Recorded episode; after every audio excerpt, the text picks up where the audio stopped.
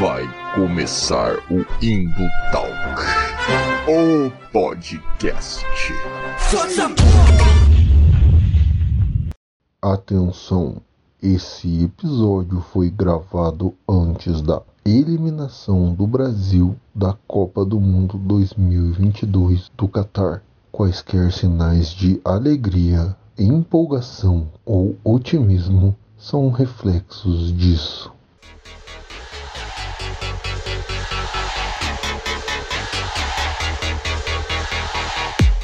Fala galera das interwebs, arroba Valdirzeiro aqui novamente e Brasil, olê, olê, olê! Começou a Copa do Mundo, nesse momento que você está assistindo, provavelmente já deve estar nos finalmente da Copa do Mundo, já deve estar bem avançado aí, eliminatórias. E estamos aí, Melina, vamos falar de futebol, Melina! Como você está na noite de hoje, Melina? Isso aí, então empolgada, né? Vamos pra cima. Não sei como que vai estar quando sair isso aqui, mas pelo menos até o momento a gente tá, tá na empolgação aí, né? E é isso aí, né? Então vocês já viram aí da audiência que hoje nós vamos falar da paixão nacional que é o futebol. Não é isso aí, menina? Com certeza. Que vai muito além da, das quatro linhas, vai muito além do esporte. Com certeza, né? Por mais que muito nerdola ainda odeie o futebol, pois nunca aprendeu a jogar direito e era preterido no ensino médio pelos populares que mandavam bem no interclasse. E o Nerdola diga que é coisa de alienado e de gente sem cultura, de baixa cultura, e que muito bolsominion aí esteja boicotando a Copa, né? Usando aquele discurso de que ah, tem que se preocupar com a política, com o país e não com a Copa. E mesmo que o Nerdola diga tudo isso enquanto assiste mais um filminho de hominho, de super-heróizinho da Marvel, tá? O futebol é sim cultura pop, é sim patrimônio nacional e material do Brasilzão. E futebol é política também, né, menina? Você deu a letra e já vai muito além das quatro linhas. Das quatro linhas, tá ok? Vai muito além das quatro linhas aí do campo. E eventos como a Copa do Mundo, especialmente nesse ano, né? Contraditório no Catar aí. Nossa. É soft power e abre portas pra gente debater questões extremamente importantes, não é? Mas então, vamos lá, Melina. Vamos lá. Então vamos falar de Copa do Mundo. Melina, eu estou licenciado do futebol por causa do reacionarismo tomando conta, apesar de movimentos aí muito top de torcida, de times, de jogadores, né? Apesar de tudo isso, eu me licenciei aí, sou corintiano, sofredor, Melina, torce para o Paraná Clube. Eu não sei nem se isso ainda é um time, Melina. Eu não sei se ainda pode ser considerado um time de futebol. Ainda é, ainda é, ainda é. Vai jogar segundo ano do Paranaense, mas é, é, é, tem esperanças. Tem esperanças. É, a esperança é a última que morre, né? Mas vamos falar de futebol hoje. Hoje o papo é sobre futebol, então. É, e hoje, então, não temos nenhum convidado, porque apesar de eu ser um Zé Ruela em assuntos futebolísticos, Melina, olha, é, apesar de torcer para o Paraná Clube, Melina é especialista em futebol. Então, hoje vamos aqui, nós dois meninos, trocar essa ideia aqui marota. É isso aí. É, eu, eu, durante muito tempo, eu ia nos Jogos do Paraná, lá na, na Vila Capanema, me enfiava lá no meio da, da fúria, enfim, já, já fui, fui naquele recorde da Baixada, que durou um pouquinho só, né? Mas eu tava lá também. Já tive vários jogos naquela campanha que o Paraná voltou para a primeira divisão, para logo depois cair e nunca mais voltar. Mas eu tava lá. Isso aí, eu tinha um professor do Senai que ele sempre metia na prova assim: Paraná já nasceste gigante. E foi bem nessa época aí que o Paraná subiu assim, aí a galera tava, meu Deus, agora vai embalar Paraná Clube, e de repente não embalou. É, não deu muito certo. É administração, né? Os caras administram que nem o né, narizinho, né? Não adianta muita coisa.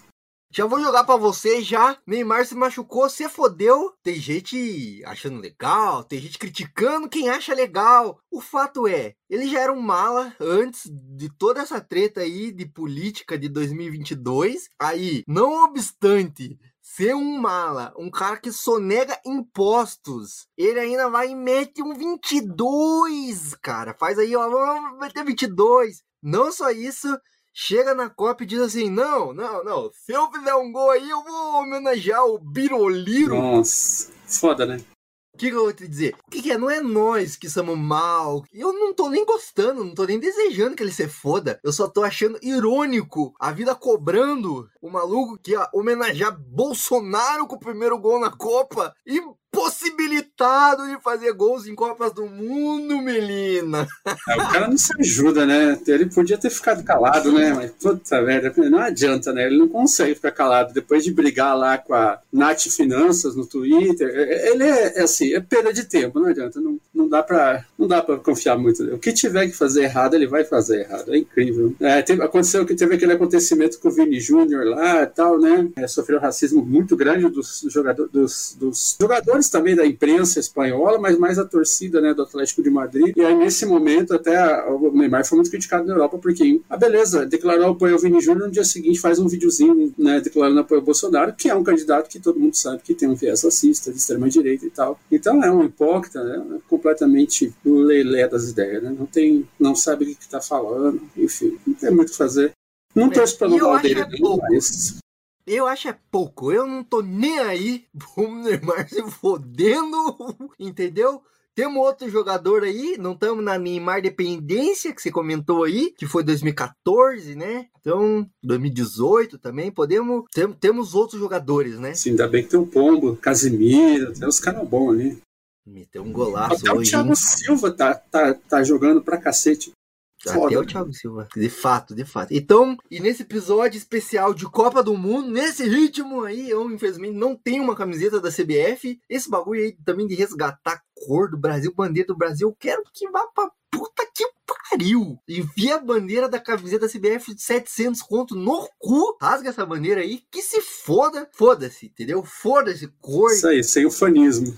Sem uvanismo, sem chauvinismo aí. Mas o, esse episódio especial de Copa do Mundo, a gente tá aqui, Melina, então, contando com a sua ajuda aí para desbancar dois mitos fundamentais aí, muito, muito grandes, né, na cultura do Brasil, né? O primeiro deles é que futebol não tem nada a ver com cultura pop, né? Como eu brinquei aí no começo, Nerdola, né, e não mandava muito bem esportes, né? Eu vi até que você fez uma publicação no Facebook, né, do cara que pede pra gente torcer pro Brasil no LOL, né? Ah, ah é, esse cara, esse cara é bravo, né? Ai, porque você torce pro Brasil pelo, no CS, no LoL, no Valorant, igual você cara, torce na Copa. Não tem nem o que responder com um cara desse. Primeiro que LoL é um jogo de uma empresa que tem. A Riot é uma empresa cheia de, de casos de racismo, de machismo, de tudo que é coisa. Você vê os próprios aí, influenciadores aí, streamers de LoL, cometendo um monte de berração, falando um monte de merda, né? Dito lá o. Eu não vou citar o, o maluquinho lá que, né, o cara é, é LGBT e o cara atacando o nordestino por causa que né, votaram no Lula, enfim. Então você vê, é uma comunidade tóxica pra cacete, um jogo que também não é tudo aquilo. e o cara vai fazer, ah, tem que torcer pro. Eu nem sei quem que é, que, que time. Aliás, né? É mais fácil o Palmeiras ser campeão mundial do que o Brasil ganhar algum mundial de LOL, né? Pelo amor de Deus, vamos falar a verdade, né? Aí já não sei que eu não entendo. Não entendo nem de futebol, nem de LOL. Então eu vou ficar quieto, calado. E também, esse primeiro mito aí de que futebol não tem nada a ver com cultura pop é só assistir anime, né? Todo anime que tem em Brasil é futebol e samba, né? É o. Como é aquele, aquele anime lá do Def Samba? É o Nazuma Eleven. Aquela cena ficou tá popular, né? Eu já conhecia aquilo há alguns anos, né? Que é os carinhas lá, o Def Samba, né? Que é o chute, chuta bola, que daí eles têm aquelas coisas de, de carnaval nas costas, né? E ficam sambando e gritando olê, olê. Olé, né? olé, olé, olé, olé. Um sotaque espanhol, né? Que eles gritam, né? Geralmente. Mas tem vários animes assim que tem referências, assim, tinha um outro anime chamado Giant Killing, que é um anime de futebol bem legal, que também tinha, a hora que apareceu os brasileiros, o brasileiro ficava jogando bola, sabe aqueles comercial da Nike, antigo, que o brasileiro ficava jogando bola no estacionamento do estádio, que os caras jogavam bola no aeroporto, mais ou menos isso, assim, eles fizeram tipo um clichê daquele, assim, é, aí os caras só sabem falar, me passa a bola, e falam umas coisas assim estranhas, sabe? É uma coisa de sempre também, e sambando, e, e é sempre assim. É isso aí, né? Futebol é cultura pop brasileira, não tem nem que discutir, tá aí o anime pra provar pra nós, até o japonês sabe. E o segundo mito que a gente quer desbancar aqui é de que futebol e política não se misturam. Aí esse aí já é um pouquinho mais complicado, especialmente aí 2022, né? E parece que nós estamos em 1922. Traz aí também um pouquinho de choro e ranger de dentes, né? De muito, muito aminho branco aí, né? Enfim, vamos lá, né? É isso que que nós, pra isso que nós estamos aqui hoje, menina, para causar, certo? E falar mal do, do Qatar daí. Isso aí.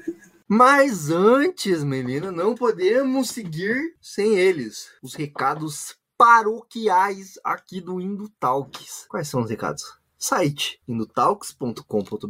Tem coisa lá, vai sair até notícia aí da Perifacom lá, que mandaram a notinha lá pra gente no e-mail, falando, ah, faz aí, notinha da Perifacom na CXXP. Vamos soltar, tá lá no site lá, pra você saber aí, tá rolando. Tá lá no site, pra quem quiser entender um pouquinho mais também, indotalks.com.br. Tem artigo de opinião, resenhas críticas, lista, quiz, tem coisa arada lá no site. Vai lá e ajuda nós a monetizar o site lá. Tem publicidade no site lá, precisa ter views aquele site, minha gente. que mais? Redes sociais. Todas, todas as redes sociais, arroba Indotalks, todas elas, né? Tá meio parado, porque também quem consegue, né? Fazer conteúdo para rede social hoje em dia, né? Muito complicado, muito difícil, mas ajuda nós lá, tá? Vamos lá, fazendo conteúdinhos. TikTok também, estamos no TikTok, né? A rede social aí da China, do Xi Jinping, né? Então ajuda nós lá. Não tem, não tem dancinha no TikTok e não terá. que mais?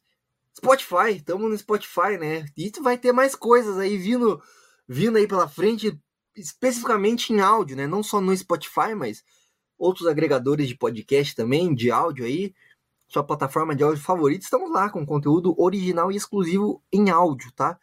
E vem coisa mais aí também, só digo isso. E no, no YouTube, né, meu? Você tá no Spotify, você tá no agregador de áudio. Porra, vai lá no YouTube, se inscreve no nosso canal. Batemos 210 seguidores inscritos no YouTube. Oh. Tá crescendo. Me parece que cresce o YouTube do Indutalks. 210, a meta é 500. Vai lá, galera, se inscreve aí. Estamos quase na metade da meta. Então ajuda a gente Casimiro lá. Que se, Casimiro que se prepare. Casimiro que se chegando. cuide. Casimiro que se cuide. Nós estamos chegando lá. Então vai lá no YouTube, arroba indo Talks no YouTube também. Se inscreve. Ah, você tá vendo esse vídeo aqui não deu like ainda, dá like, já maceta o like, já deixa seu comentário aí. O que, que você acha de futebol? O que, que você acha do Qatar? O que, que você acha do Brasil? O que, que você acha do Hexa?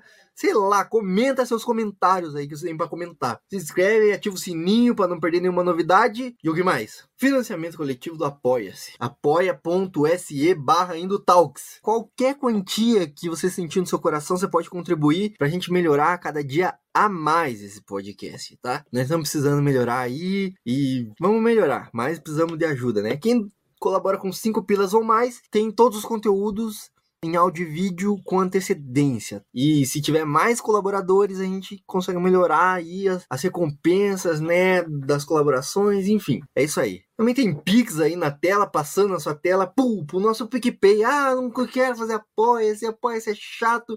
Quero dar um troco aí para vocês. Pum, tá aí o QR Code, o editor vai deixar na tela. Beleza? Acho que foi, foi né? Foi. Show de bola. Então vamos pro papo aí.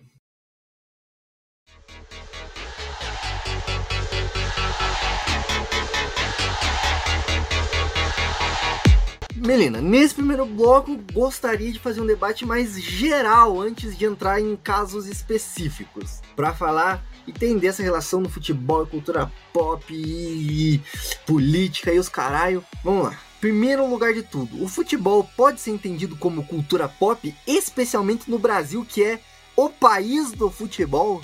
Com certeza, acho que mais que em qualquer outro país no Brasil é cultura pop, né?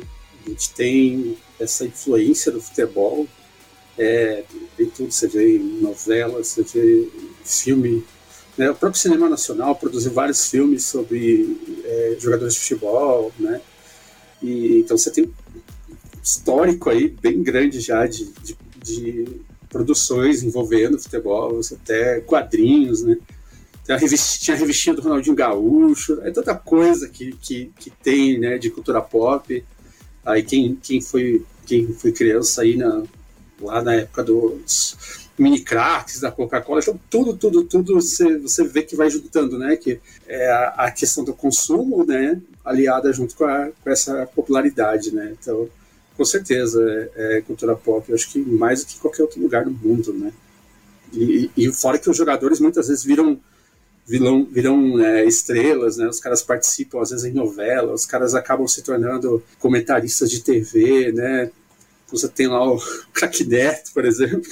Então você vê que os caras acabam, né, é, eles acabam meio que se tornam celebridades muito mais do que artistas de, de novela etc e tal, né? Isso diminuiu um pouco, porque hoje em dia você já não tem mais aqueles ídolos, né, de time, aquela ligação com os clubes, igual existia antes, né, que o pessoal vai para a Europa muito cedo.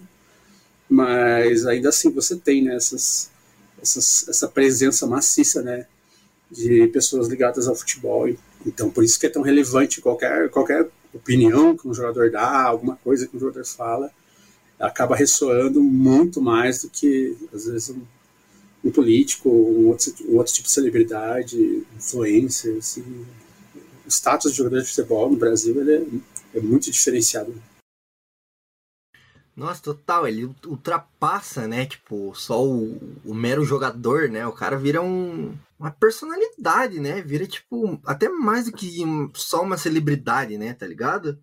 Tipo, pô, é só pegar o caso do Neymar agora, tá ligado? Tipo, ah, o cara é um, tipo, um boçal, é um bosta e tal. Mas, cara, o tanto de gente que tá defendendo esse maluco, assim, tipo, é, é absurdo, tá ligado? Tipo assim, se você falar um bagulho do Neymar no Twitter, já, tipo, passa, reply, já chove de hominho de camisa de time falando, é, porque você fala isso, mas você não sabe do Neymar. É. Tá ligado? É, o cara já tá com 30 e cacetada anos e ficam chamando ele de menino ainda, né? você vê o quanto que é o status de um jogador de futebol no Brasil, né? Não, mas, tipo Fora assim, se você, se você for pegar outros também, tipo o Ronaldinho Gaúcho, é o cara que, pra mim, é, tipo assim, ele ultrapassou assim a barreira do compreensível assim entendeu o cara virou uma entidade cara o, o, mas o Pelé também entendeu é uma entidade que tipo, é descolada até da figura real material né tá ligado é tipo puta, é mais do que até uma celebridade assim é um uma entidade, entendeu? É, é um fenômeno social. Se pensar que até um jogador que não é brasileiro, né, que é o Maradona, o impacto que foi a morte dele, agora acabou de fazer dois anos da morte do Maradona, né? Eu vi, assim, é, um monte de gente brasileira, assim, que, ah, detesta a Argentina, mas estava, sabe, lembrando do Maradona com carinho, etc e tal. Então, assim, é, é foda, assim, é, os caras se tornam, lá, não digo deuses, mas às vezes é num momento ali que o cara faz alguma coisa incrível, algo assim, ele meio que conquista um, um patamar diferente dos outros, né? Não, total, total, né? É tipo, é mais ou menos o que, que o, o ator que interpreta o, o herói favorito é pro Nerdola, entendeu? É tipo, é tipo isso, né? Deixa de ser uma pessoa, né? Vira um, uma representação ali, sei lá. É, mais ou menos isso aí. E sabe uma parada que eu tava pensando também? Que, tipo assim, por que, que o, o, a galera do futebol não enxerga como cultura pop, assim, também? É, é, eu acho que é mais uma construção semântica e linguística também, assim, porque, veja, o cara que gosta de futebol, ele não é fã do time, ele não é fã do jogador, ele é torcedor. Então se cria toda uma linguagem própria, entendeu? Para se separar. Não, fã é fã de música é fã de, de cultura pop, de quadrinho, de livro, tá ligado? É coisa de tipo ou nerdola, ou mulher, ou LGBT, entendeu? E eu não, eu sou homem, hétero, branco, eu sou torcedor. E no fundo é a mesma bosta, entendeu? O cara, o time dele faz um gol, ele fica maluco, ele se descabela, o cara enfrenta umas putas de umas filas pra ir no estádio tá ligado? Nossa, nem fala. Cada perrengue que eu peguei pra ver Paraná Clube, pelo amor de Deus, tá louco. E se você for ver, é absolutamente a mesma coisa do, da LGBT que tá lá na fila pra ver o show da Lady Gaga, entendeu? Tipo assim, é a mesma coisa. Só que o cara não se vê como um fã, entende? E aí acaba um pouco aquilo que você falou no último episódio também, entendeu? O cara ele corre pro, pro, pros refúgios dele lá, o hobby. Então isso aqui, coisa de hominho. Não, futebol é coisa de hominho o meu quadradinho. Ninguém entra aqui agora. Daí quando ele começa a ver que, putz, não, entendeu? Tipo, mais pessoas podem gostar dessa parada aí, ele se queima, entendeu? É, é, é o que acontece, né? Você tem, por exemplo, o futebol feminino no Brasil, atraso, né? Que foi até chegar no momento que está, o campeonato como está, né? É, você vê lá, o time do Palmeiras foi campeão agora da Libertadores, o Corinthians é o maior campeão da Libertadores. Então você tem uma Série A2, você já tem um campeonato, a terceira divisão até.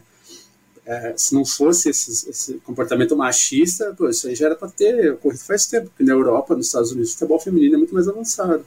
né? Mas essa coisa de, ah, isso é meu, isso é meu, ninguém pode ter mais, então sai fora com esse discurso antirracista aí, isso é, é tá, lacração, né? Que negócio de mulher, lacração, que jogador gay, isso não existe, né? Tem, e tem, tem gente que diz que tem muito, eu já vi alguns, é, eu vejo uns podcasts assim de jogador de futebol contando histórias, fala que tem bastante, que na verdade não é bem assim, então, né? Mas os caras sofrem um machismo, né?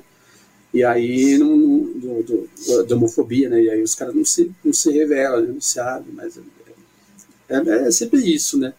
E agora tá, tá tendo uma pequena mudança, mas essa mudança não, não, é, não é bem, né? É outro ritmo, é um ritmo. Se a sociedade tem uma certa mudança, o futebol vai mais devagar ainda que a sociedade, infelizmente. Ele não acompanha a sociedade. Não acompanha total. E, e, e, a torcida também, né? Você vê que, tipo, existe um esforço, assim, pra, tipo, puta, galera, grito LGBTfóbico é paia demais no estádio, entendeu? Tipo, ofensas LGBTfóbicas, tipo, puta, muito paia, tá ligado? E aí existe uma certa resistência justamente desses grupinhos que, tipo, não, isso aí é mimimi, na minha época não tinha isso aí, tipo, ah, mano, tá ligado? É, isso, acabando com o futebol. O que tá acabando com o futebol é o VAR, meu irmão, tá ligado? Vai reclamar da coisa certa, cara. Mas, por outro lado, vem uma parcela, agora, os bolsominions, né, aí, que estão na frente do quartel aí até agora, não sei o que, que estão fazendo lá ainda, tá ligado? Mas estão fazendo churrasco, né? Então... né? Então, evitando voltar para casa, né? Ver as próprias esposas, né? Os próprios maridos, os próprios filhos, tá ligado? Então, não querendo trabalhar, enfim. Mas o.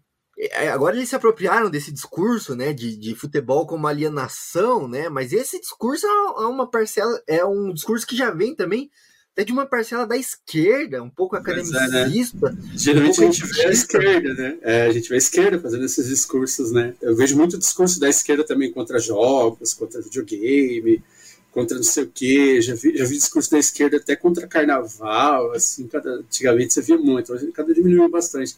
Agora você vê que é a galera da, da, da direita que tá, não, porque olha o que está acontecendo no país, que Copa do Mundo, é muito irônico, né? É irônico, é irônico. É, já dizia o Gregório Vivier lá, né? Daqui a pouco eles estão falando ninguém solta a mão de ninguém, fazendo sarau, é, né? O bagulho é, tipo, é isso aí. Daqui a pouco, até porque, por exemplo, o termo lacração ele foi cunhado pela, né, pelo público LGBT, né? O pessoal LGBT que cunhou esse termo. E hoje em dia você vê que quem usa esse termo é a direita que mais usa, assim, lacração, lacração para todo lado. Então os caras são. É. Os caras vai se apropriar. A direita se apropria de tudo, né?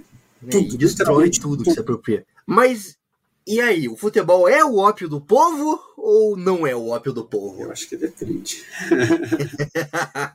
Boa resposta. Depende muito do, do que está em jogo no momento, da situação.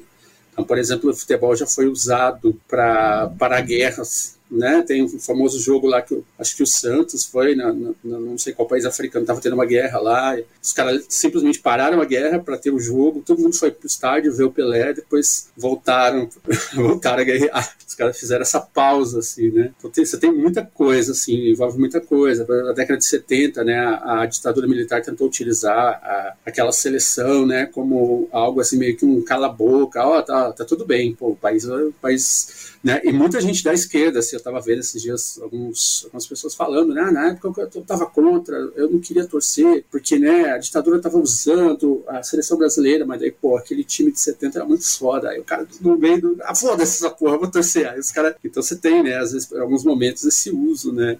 Do, do, do, futebol para ser meio que um ópio, né? para tapar ali, esconder as coisas, mas às vezes também é o que liberta, às vezes é o que abre os olhos das pessoas. Né?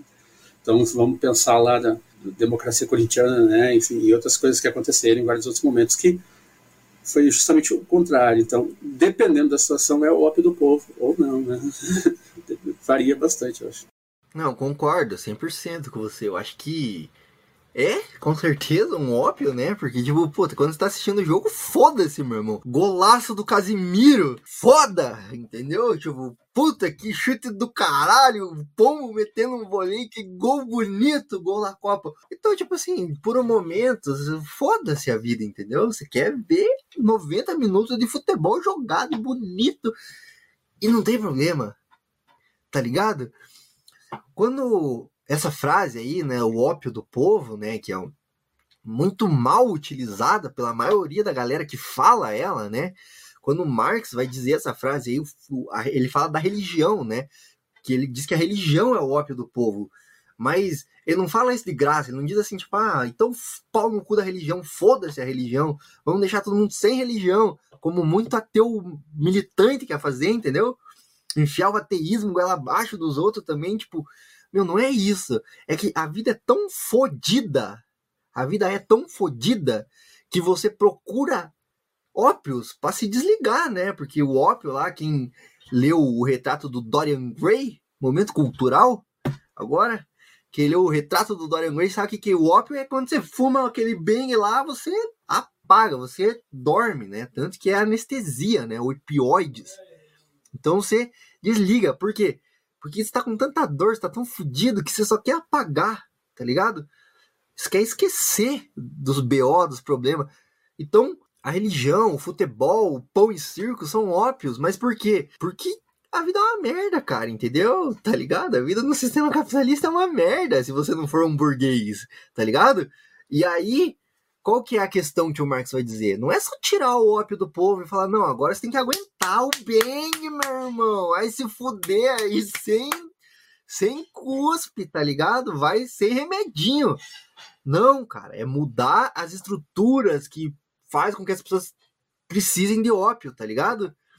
Então, não é só arrancar o ópio e dizer, ah, não pode torcer pra seleção brasileira. Proibido. Proibido, não, não, mano. Não pode. É, é pelo contrário, é possibilitar com que as pessoas torçam verdadeiramente, entendeu? Não só para se desligar de uma realidade dolorosa, é dizer assim, ó, vamos criar uma condição de vida que as pessoas tenham um básico garantido, para daí a gente pensar em diversão de maneira justa, tá ligado? Mas pode assistir futebol também, e como você colocou aí, né, menina? Tipo, às vezes é o que abre os olhos das pessoas, né? E aí que vem minha segunda pergunta: o futebol é ou pode ser político? Acho que como tudo é político. como tudo. Quando você vê, por exemplo, que o país, o Brasil é o país que mais exporta jogador do mundo, aí você vê que a gente tem, sei lá, uns 3 mil times aí para mais, sei lá quantos mil clubes tem no Brasil, mas 20 estão na primeira divisão, 20 estão na segunda divisão. Aí você vê que o negócio é desigual, porque a maioria das pessoas, a maioria dos jogadores de futebol, eles só jogam três meses no ano, que é o campeonato estadual, depois eles ficam desempregados, porque a maioria não tem divisão nacional. Então, assim, tudo isso é o que? Decisão política, né? Então tem, tem, todo um, tem todo um rolê político. Então, por exemplo, o fato que, por exemplo, o futebol no Brasil, né, ele é controlado pelas confederações e não pelos clubes. Isso é política, né? Então, os caras têm mais poder que os clubes, que são os caras que realmente fazem, movimentam o negócio, toda essa política, é, né? Isso falando em termos organizacionais, né? As escolhas de, de, de por exemplo, ah, recentemente lá, quando tem a Supercopa do Brasil, que joga o campeão da Copa do Brasil com o campeão brasileiro. Ah, a gente vai botar o jogo em Brasília. Mas Brasília é um anto de flamenguista. Aí vai lá o Flamengo jogar, jogar em casa, entendeu? A decisão política também. Então, todas essas coisas, tem esses detalhes, essas decisões, escolha até a escolha de um árbitro para um jogo é uma decisão política. Às vezes um clube interfere não deixa que, ah, não queremos esse árbitro aqui porque não, já prejudicou a gente. Isso é uma decisão política. Então, isso só falando em termos organizacionais. Agora, imagina fora, né? Tudo que envolve, não é, não é à toa que tem tanto jogador que virou deputado, né? Virou vereador, né? Aqueles relatos de lavagem de dinheiro, de compra negociada de jogadores, né? Tá nosso, nosso querido Neymar ali, né? Que já tinha um acordo quando foi jogar lá com o Barcelona, contra o Barcelona na final do Mundial lá, né? Ele já estava acordado com o Barcelona, então o Santos tomou 8 a 0 e ele estava de boa porque foda-se, já sou do Barcelona, né? Então tem todas essas histórias. Então tudo isso é política, né? Toda, toda, tudo que envolve o futebol como um esporte e é, é o ser humano que está ali, e o ser humano é político.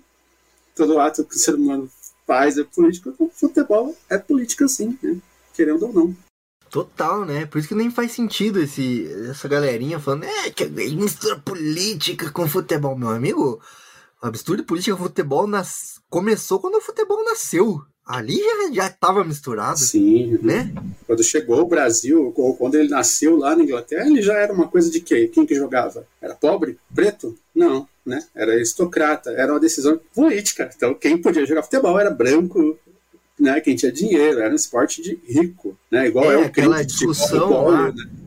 aquela discussão entre permanecer futebol como um esporte amador ou profissionalizar o futebol, né?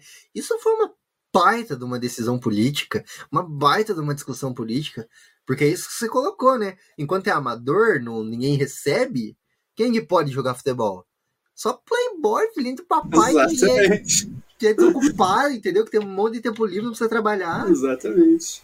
Então, quando eles fizeram isso lá na Inglaterra, que foi, acho que o não sei se foi o Black Rover, alguma coisa assim, foi, eu não lembro qual foi o primeiro time que fez isso, que tem aquele documentário da Netflix e tal, que mostra a origem do, do futebol, né, o primeiro, os primeiros jogadores profissionais, né, no momento que eles fazem isso, eles quebram, eles acabam, porque esses times, por exemplo, esses times que tinham lá na Inglaterra no início do, do, do esporte, eram times de operários, de famílias de operários, que os caras trabalhavam o dia inteiro, se fudia, e a diversão do fim de semana deles era era ver futebol, torcer pelo time ali da, da, da fábrica, da galera dali, né? Só que os caras sempre levavam pra cabeça, por quê? Porque os caras trabalhavam feito louco e ia chegar lá jogar contra os aristocratas lá, que fazia bosta nenhuma.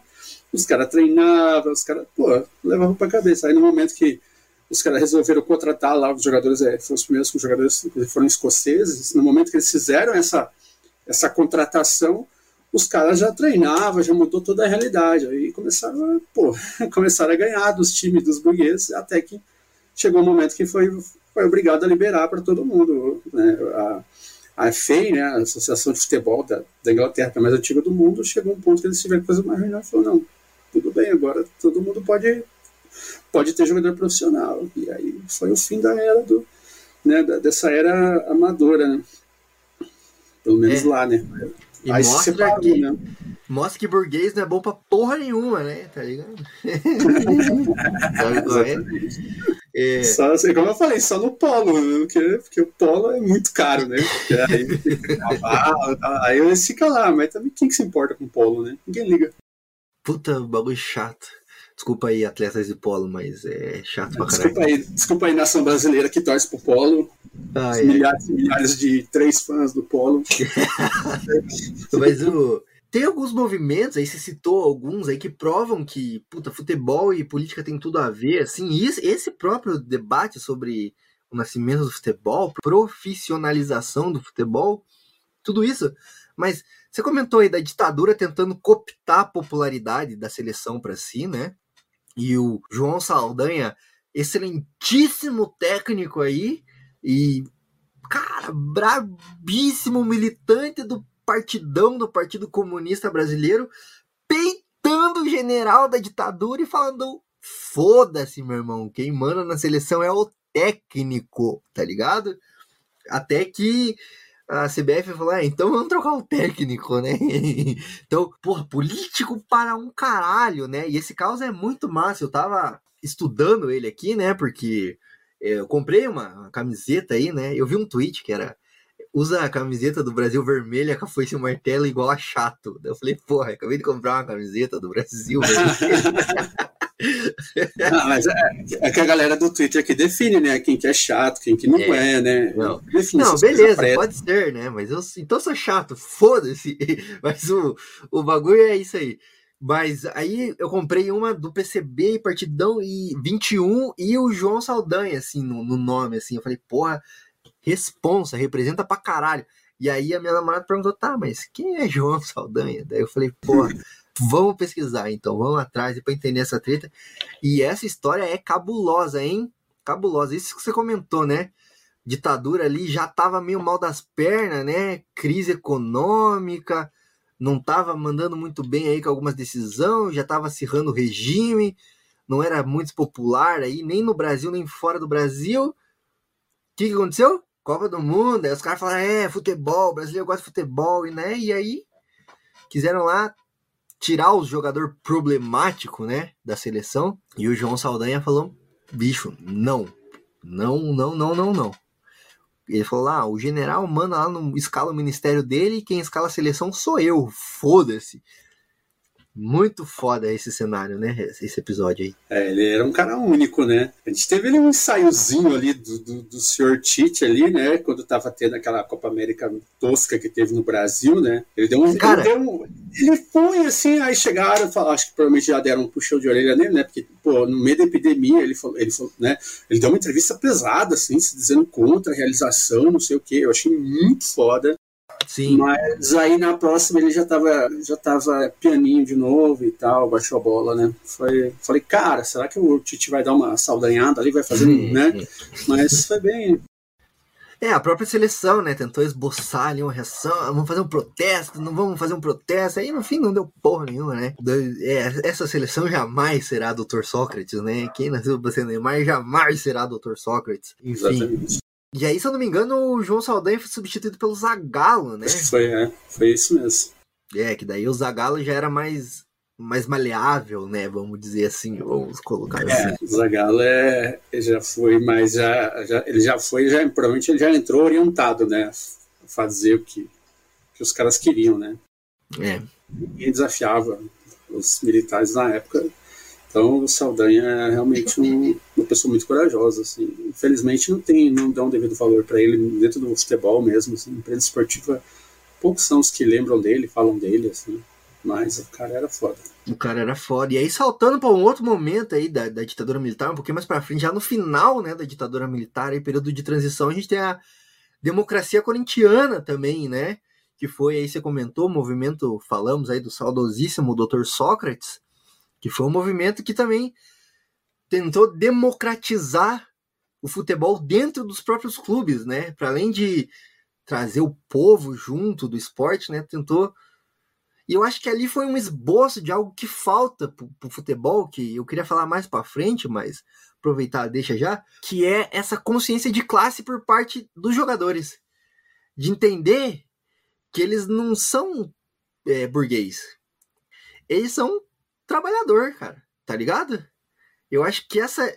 Esse, isso que a gente tava comentando, assim, de tipo, puta, profissionalização do futebol teve esses avanços, mas ao mesmo tempo trouxe esse prejuízo de descolar o jogador lá da, da base, né? Porque aí, de repente, ele tá ganhando tanto dinheiro, cara, que ele esquece, né? Entendeu? Que, puta, ele é mão de obra, tá ligado? É o que eu falei, né? Você tem um universo aí de 300 mil clubes no, no Brasil, sendo que só uns 10% desses atletas aí né, joga o ano todo, é remunerado o ano todo. A maioria vai lá, o cara passa o ano trabalhando no mercado, trabalhando não sei o quê, aí chega lá, tem a, o campeonato estadual, primeira, segunda, terceira divisão, o cara vem e volta a trabalhar. E os outros jogadores que já que ganham bem e tal, enfim, um, quando eles sobem, eles simplesmente foda-se, esquece quem tá lá, lá embaixo. Ah, eu consegui meu mérito, papapá, né? Esse discurso meritocrático também é muito forte no futebol, muito forte, fortíssimo.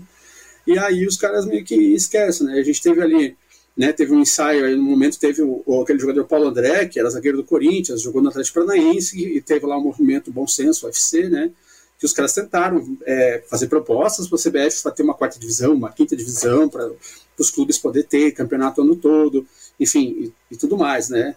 Não é uma coisa nos modos da democracia corintiana, mas era uma coisa pelo menos para poder melhorar a situação, né, ter um pouco uma, uma consciência de classe que não havia, né, para melhorar a situação do, do futebol próprio, né, mas aí também né, já teve boicote e tal, né, a democracia corintiana também teve boicote, né, você tinha o, aquele, detesta aquele cara lá, o, que, é, que era goleiro, que é técnico, agora não pega mais nenhum clube, se não me engano, que era goleiro do Corinthians na época, que jogou no Palmeiras muito tempo, o Leão, né? O Leão ele, ele boicotava, né? Então ele era contra a democracia corintiana. Então você tinha lá o Vladimir, o Casagrande e o Sócrates, que eram os líderes, né?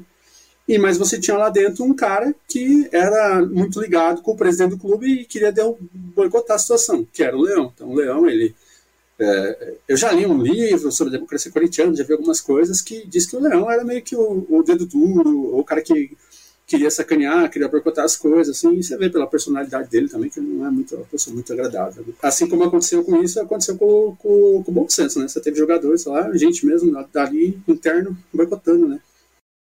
É, total. A democracia corintiana foi um baita de um exemplo aí, né, do, de que a união dos jogadores também pode produzir muita coisa, né? Tipo, puta, trouxe avanços fudidos, né? Não só de títulos pro clube, né? Mas também ali de puta, de qualidade de vida para os jogadores, de melhora nas condições de trabalho dos jogadores, né? Eu acho que isso foi o mais bonito, né? E o reflexo... Até o roupeiro tomava decisão. Era, tão, era uma democracia, horizontalidade, uma democracia meio que direta ali, até o roupeiro tomava decisão, opinava. Então era, era todo mundo que Era tipo era tipo uma comuna do Corinthians, né? Tá ligado? Assim. É, exatamente. Tá ligado? Todo mundo. Tipo, era um, uma voz, um voto, né? Que eles falavam, assim, né? Isso. Uma isso. cabeça, um voto. Tem voz, tem opinião e pode votar. Então, tipo, o Dr. Sócrates, que era o craque, a estrela do time, o voto dele tinha o mesmo peso do, do roupeiro, que você comentou aí, né? Do, do porcaria do Emerson Leão, que era o goleiro. é, então, mas isso também mostra duas coisas, que, tipo, sempre vai ter os traidores de classe, né, tá ligado? Tipo assim, sempre vai ter o cara que, tipo, puta, ele, ele é trabalhador, ele é fudido, mas não se enxerga, cara, e faz de tudo. Esse é o grande trunfo do capitalismo, tá ligado? Pega a pessoa que é fudida por, pelo capitalismo para defender o capitalismo, e essa pessoa tá tão imersa em ideologia que vai defender o capitalismo até o final, assim. Mas também mostra as contradições e as limitações, né, desse modelo, né, de, de gerenciar os interesses dentro do, do sistema capitalista, né? Trouxe avanços, mas também teve erros, tá ligado? Teve limitações esse processo, né? E aí eu acho também que é um bagulho de talvez rever até, cara, legislação, regulamentação aí de direitos trabalhistas aí, né, pro, pro futebol, pros jogadores, né? Não sei, de repente, assim, alguma coisa assim, né? Porque esse discurso neoliberal reina, cara. Tipo, ah, o cara subiu na vida pelo próprio mérito, pelo próprio esforço. E, e, entendeu? E não é, velho. Para cada Neymar, para cada Richarlison, quantos moleque morrem, entendeu? Sabe qual é? Não, é? Aí você pensa lá, né? Que começa lá na, na, na, escolinha, né? Eu lembro quando eu era criança, eu fiz teste. Eu fiz teste escolinha. Eu joguei, joguei futebol. Tampão. Joguei futebol de, de campo e joguei futsal. E eu lembro que você tinha lá 400, 500 piazadinhas lá para fazer o teste, e aí os caras tiravam um, dois, e aquele um, dois ia lá para um outro teste que já tinha um, dois de outro lugar, outro, outro e aí saía um, às vezes não saía nenhum, né? E aí isso faz com que o cara também, claro, dá uma autoestima boa pro cara, né? O cara, pô, para me chegar até aqui eu já sou um vencedor. Não tô errado, ele é um vencedor. Mas assim, tem que entender que isso todo tem um sistema ali também e não é não é tão, tão simples, né? Tipo, ah, é só por causa do meu talento.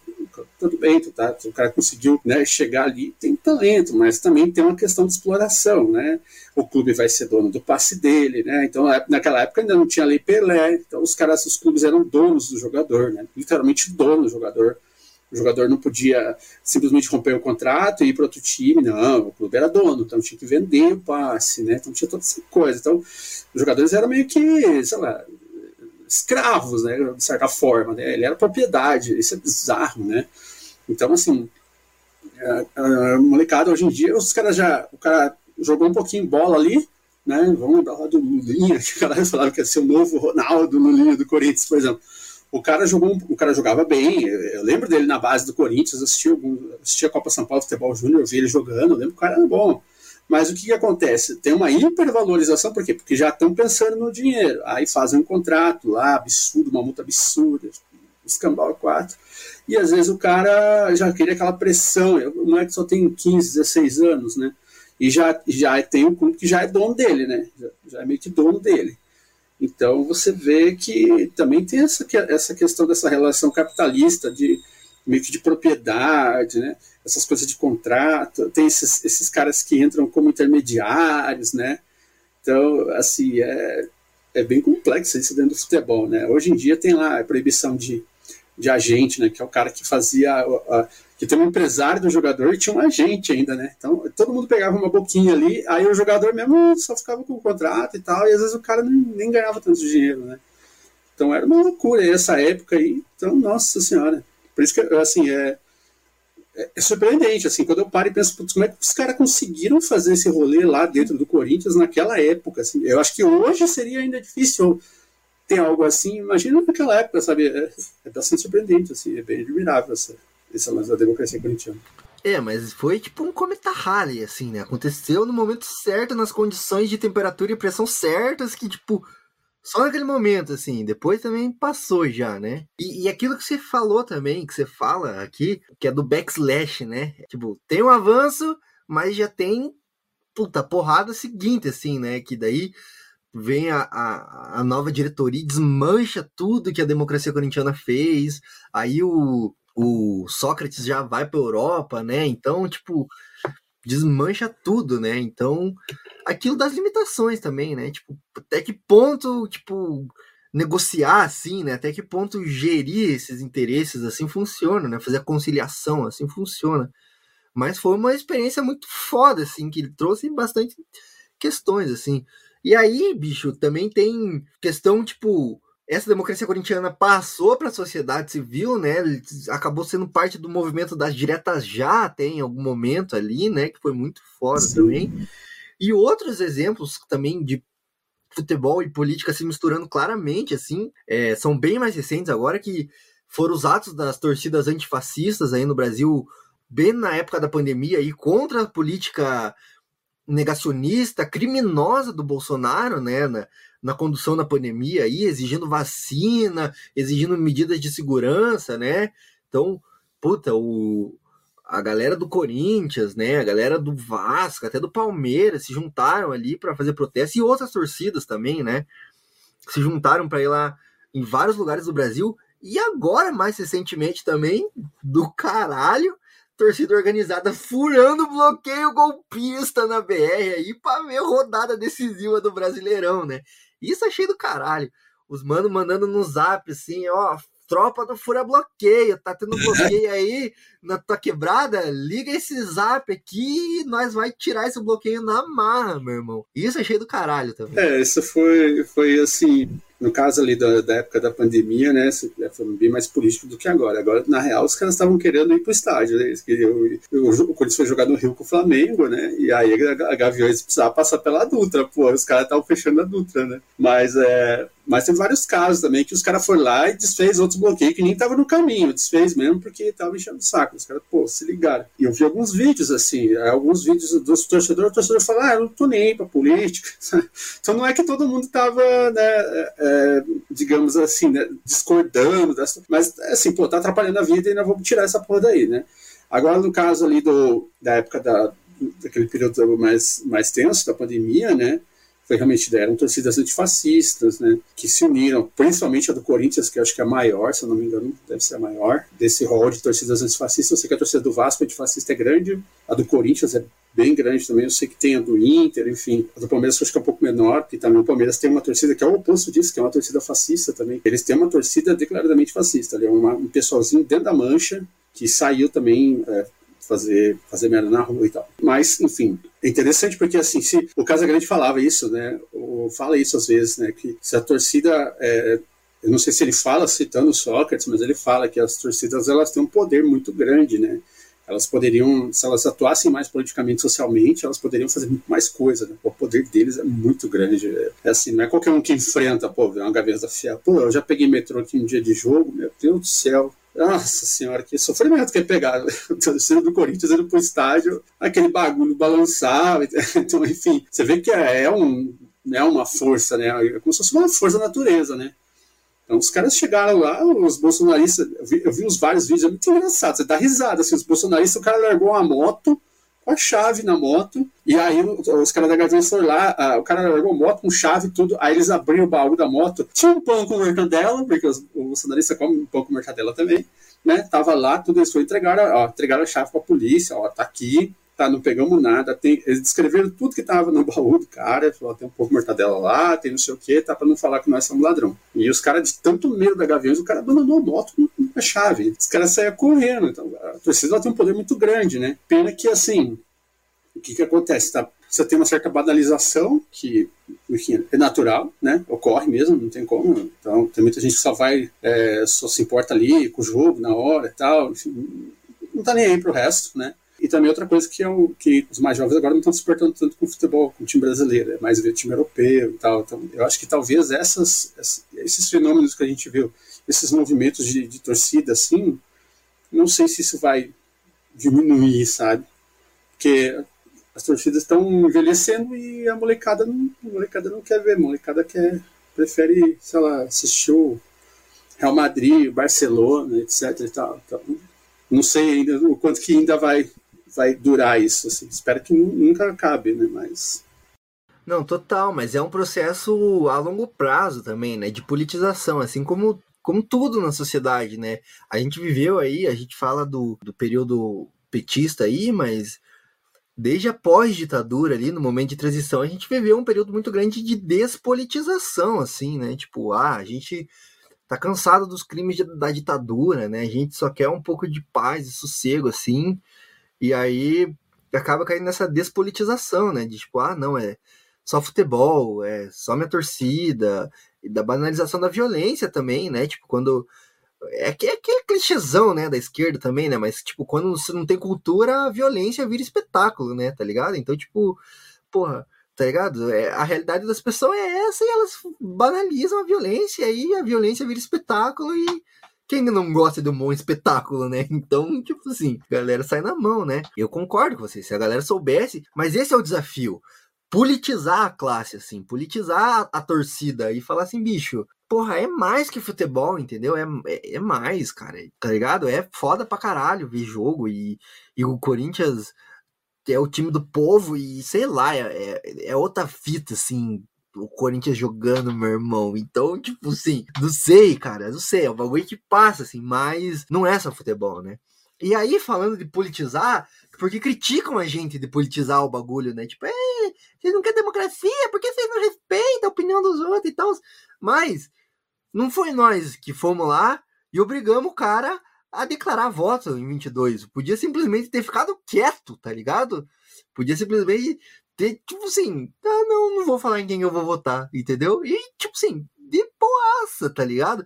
Mas não, Neymar e companhia e muitos outros jogadores foram lá e declararam apoio ao Minto, né? Isso também é político pra caralho, tá ligado? Isso é um sintoma dos tempos também. E é político pra caralho, né?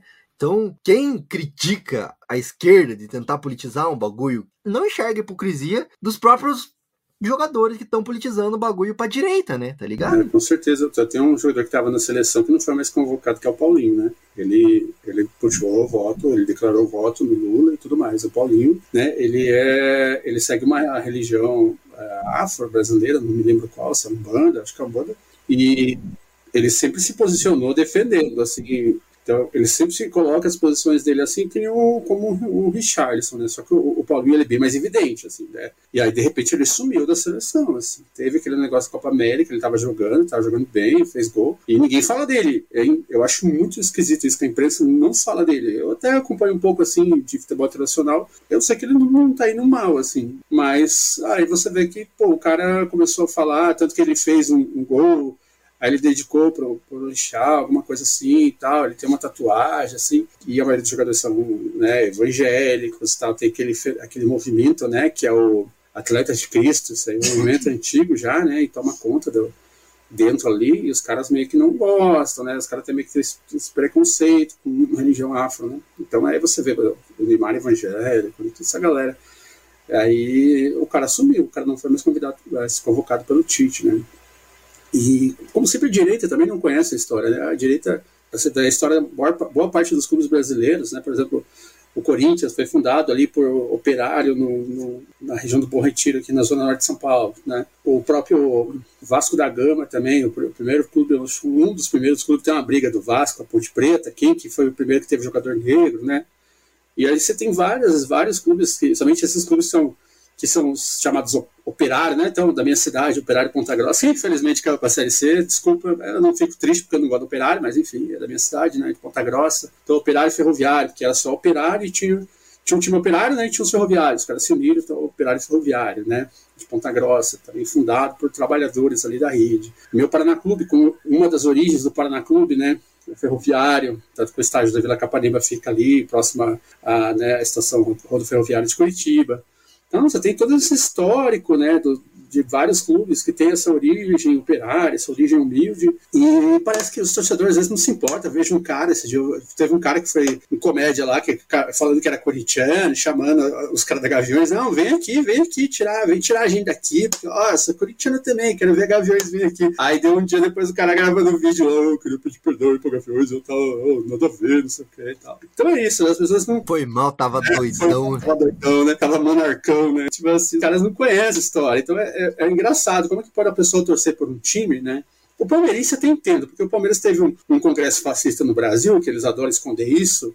Né? Não estou dizendo que todo, todo palmeirense é fascista, tem uma torcida antifascista do Palmeiras, tem muita gente boa, mas assim, por coincidência, o time do Bolsonaro torce, né? Nada contra, tá, palmeirense? Eu tenho de palmeirense na minha família, mas teve um congresso fascista no Brasil que foi no estádio do Parque Antártica. Isso aí é, é, não pode falar. É, nossa, se falar isso aí, os palmeirenses ficam loucos, não aceita. Então, assim, Pô, é, então você tem que alguns times, o Coxa, nosso querido Coxa, né? Coxa, por que, que é Coxa branca? Ah, porque né, o Fluminense, pó de arroz, né? Só tinha gente branca, né? O Coxa era o time do, do, dos alemão, da polacada, né? Então você vê que tem muito essa coisa do Grêmio, né? O Grêmio também, o Grêmio tem. É, uma vez eu fiz uma denúncia de um grupo do Facebook que tinha neonazista, era um grupo neonazista, você olhava assim, a galerinha que estava dentro do grupo, era tudo camisa do Grêmio. Assim. Agora o Inter não, o Inter já era porque internacional, porque era, tinha imigrante, tinha né, negro, enfim, então cada clube tem sua história. Claro que o tempo muda, hoje em dia tem uma torcida antifascista, do Grêmio também,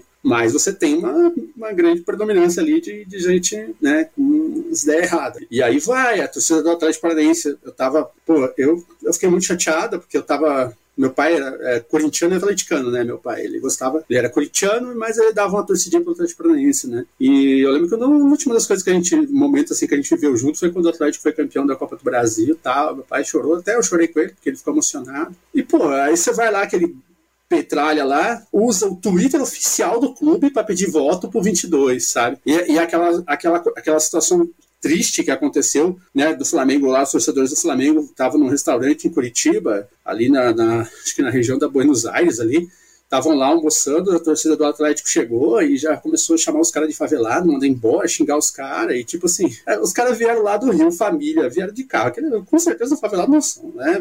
É, é os burguesinhos que vieram. E aí a torcida do Atlético lá falando merda racista, e não tinha ninguém, eh, se olhava os torcedores do Flamengo que tava lá, por sinal, não era nenhum, não tinha nenhum negro, não. Mas ainda assim, você vê, então assim, eu fiquei bem decepcionado com o Atlético, assim, até nem, nem fiquei triste de ele ser perdido da Libertadores, eu queria que um time paranaense, às vezes a gente até tem esse, esse micro bairrismo, assim, né? A gente não é tão bairrista igual os gaúchos, né? Mas aí eu fiquei, pô, palha, né? Então você vê que é, o Atlético mesmo tinha, o Atlético, um dos nomes do Atlético, né? Eram dois times, um deles era, acho que internacional, né? Então, assim, você vê que os caras desconhecem a história do clube e, e é isso, né?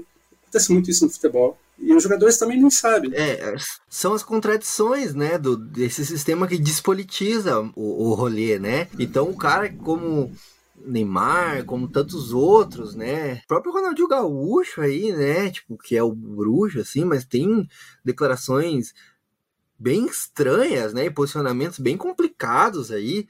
O próprio fenômeno, né? Que foi o grande craque aí do, do pentacampeonato aí do Brasil, mas também, né? Tipo, usava a camisetinha do A Culpa Não É Minha, eu votei no Aécio. É, então, e é isso, entendeu? A pessoa esquece, entendeu? Das condições com que veio, assim, daqui a pouco tá defendendo o rolê que fodia elas lá atrás agora, entendeu? Porque a, porque o, a fatia que ela recebe aumentou, né? Então falta tudo isso, falta uma consciência histórica, uma consciência de classe mesmo desses jogadores aí, né? Ou é oportunismo mesmo, tá ligado? É mau caratismo mesmo, entendeu? Tipo assim, não tem outra Se importa, né? Teve uma situação no Corinthians também que acho que foi o campeonato de basquete feminino, o Corinthians foi campeão, o Corinthians tinha um time muito bom, é, agora o Corinthians foi recém-campeão também do futsal, mas ele tinha sido campeão do basquete feminino e uma das, uma jogadoras, uma das jogadoras, ela botou uma camisa lá meio que, meio que protestando, assim. Não lembro bem o certo se ela escreveu ele não, alguma coisa assim. E foi ter uma exposição no Museu do Corinthians, tiraram a camisa, obrigaram a tirar. Dentro do Corinthians, a própria diretoria desconhecer, desrespeitar a história do clube. É, uma falta de respeito, porque se os fundadores do time vissem o que, que virou do clube hoje, cara, teriam vergonha da diretoria, dos rumos do, do time, assim, cara, dos próprios jogadores que jogam no time, assim, ou que jogaram. Tipo, velho, é absurdo. Assim, Vários é, é um bagulho ali dentro. ali. Os caras jogam do Corinthians e o cara bolsominion. Isso é. O cara Isso no é absurdo pra mim. calado, Isso, No mínimo ele tem que ficar calado, né? Mas é o tal do futebol no moderno. mínimo, no O mínimo. famoso futebol moderno. O futebol moderno é isso, é só entretenimento, você não, não se posicionar politicamente, né? Que é o que, que acontece muito, por exemplo, da UEFA, ela pune, né? Tem, tem algumas torcidas que volta e meia o time é punido porque a torcida fez uma manifestação política de alguma coisa. Então, assim, esse é o futebol É, o famoso. E o famoso clube, clube empresa, né? Depois que o time começou a virar empresa, cara, que aí importa mais o. Puta, o royalty lá, a renda, o quanto que entra, quanto que sai, venda de ingresso, aí acabou o futebol, cara, entendeu? Porque futebol não é isso, mano. Futebol é jogo, é esporte, é paixão nacional. Aí virou negócio, entendeu? Virou negócio de Faria Limer. Quando entrou a Faria Lima no futebol, fodeu. Aí acabou o É, mas futebol. tem, os- tem o Paraná Clube, que lá vai estar lá das. É, é, claro. Aquele estádio É, Corinthians, não, aqui em São Paulo tem a Juventus. Né? Eu até agora não fui lá, eu quero ir ver um jogo da Juventus. A torcida da Juventus é raiz, os caras ficam cantando o jogo inteiro, eles ficam atrás do gol, infernizando, buzinando no ouvido dos caras. É que é um estádio tradicional, vai família. Então você ainda tem essas, essas ilhas de, de resistência, assim, né? Isso é, isso é legal, né? Eu, eu preferia o Paraná na Série A com um estádio bonito, não vou mentir, né? Não, com certeza, né? Com certeza. É, mas é isso, é isso. É que, é que aí entra a falsa polêmica, entendeu? Entra a falsa polêmica do falso, da falsa humildade, cara. Ser humilde não é, entendeu? Não ter porra nenhuma, cara. Tipo, esse bagulho que a extrema-direita simula muito bem, assim, de tipo, não, nós somos humildão, olha, nós comemos que nem uns porcos, nós não temos higiene. O Bolsonaro aí faz isso muito bem, cara. É, como eu derrubo farofa aqui em mim, olha como eu sou porco. Porra, ser humilde não é ser porco arrombado do caralho, entendeu? Claro que nós gosta de coisa boa, claro que nós gosta de entrar no estádio, ter lá uma cadeirinha confortável pra assistir o jogo, entendeu? Graminha pá, pra bola rolar. Isso é óbvio, velho. Ninguém tá falando que não.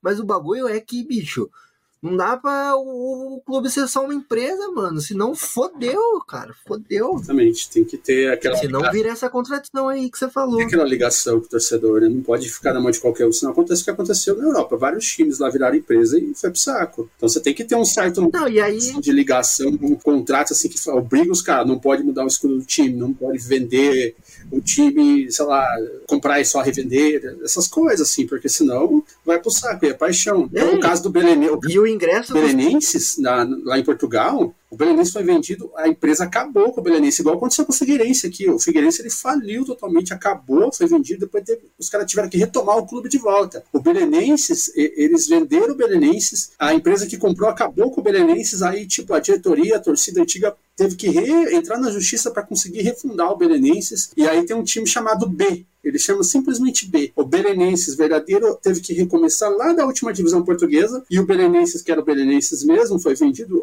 ele só chama B. E ele continua lá na primeira divisão. E é um time sem torcida, entendeu? Porque foi vendido e foda-se. Os caras não estão nem aí. É, caça-níquel, É caça-níquel, caça-níquel. E aí o ingresso vai lá pra casa do caralho lá, com, que só pode entrar boy e, e os caralho, e aí o, o esporte do povo só esquece do povo só. O povo só vê do lado de fora só. Fica vendo televisão né? pra pagar o anúncio lá. O Petralha mesmo é um exemplo disso, né? Olha o preço dos, ingressos do jogo do Atlético Paranaense, né? É absurdo. Absurdo, absurdo. Eu só consegui ver um jogo lá o dia que eu ganhei ingresso, cara. Eu moro aqui há vinte e tantos anos, nunca fui num jogo do Atlético Paranaense, cara. O que que tá acontecendo? Tá ligado? Fato.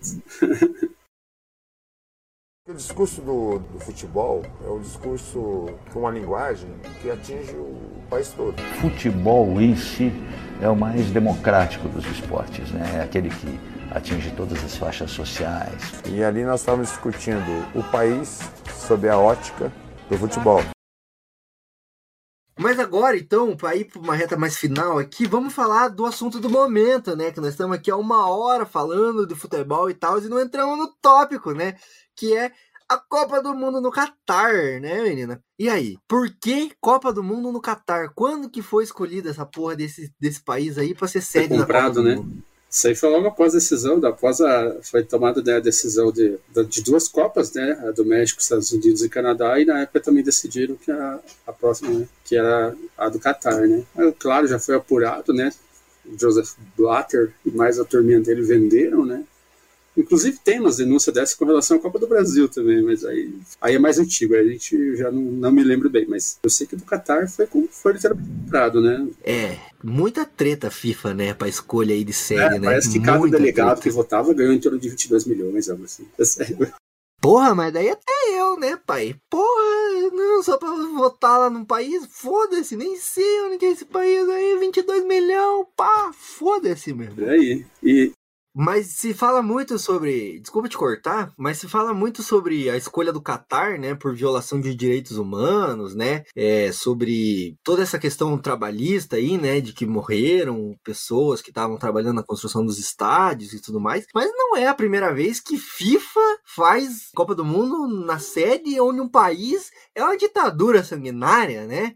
Não é mesmo? Isso já rolou em México e outros Exatamente, países teve aí. no México, teve na Rússia recente, na Argentina é na época de ditadura também. Aí, então, isso de Copa na ditadura né, não, é novidade, né? Copa em. eh, teve o Jerome Valquier, que é um francês lá, que era delegado da FIFA, ele tem uma declaração alguns anos atrás, que ele fala assim: para a FIFA, quanto mais ditatorial for, eu não sei se ele usou bem essa palavra, mas ele quis dizer algo assim: quanto mais ditatorial for um país, melhor é para organizar a Copa do Mundo. Ele falou isso na cara dura. Então, a gente teve né, Copa em diversos momentos ali da, da, ditadura argentina, a gente teve Copa recente na Rússia, né, que tem problemas de direitos humanos também, perseguição LGBT. Eu sei que tem gente que, ah, é Rússia, porque a pessoa acha que a Rússia atual é a mesma coisa que a União Soviética, né, daí você não pode falar mal da Rússia, porque, enfim, né. E aí, essa coisa é uma prática já comum da FIFA, né, ela se beneficia dessas ditaduras, até para lavar dinheiro é mais fácil, enfim, para diversas coisas, né, porque vai sair dinheiro para infraestrutura, e aí esse dinheiro pode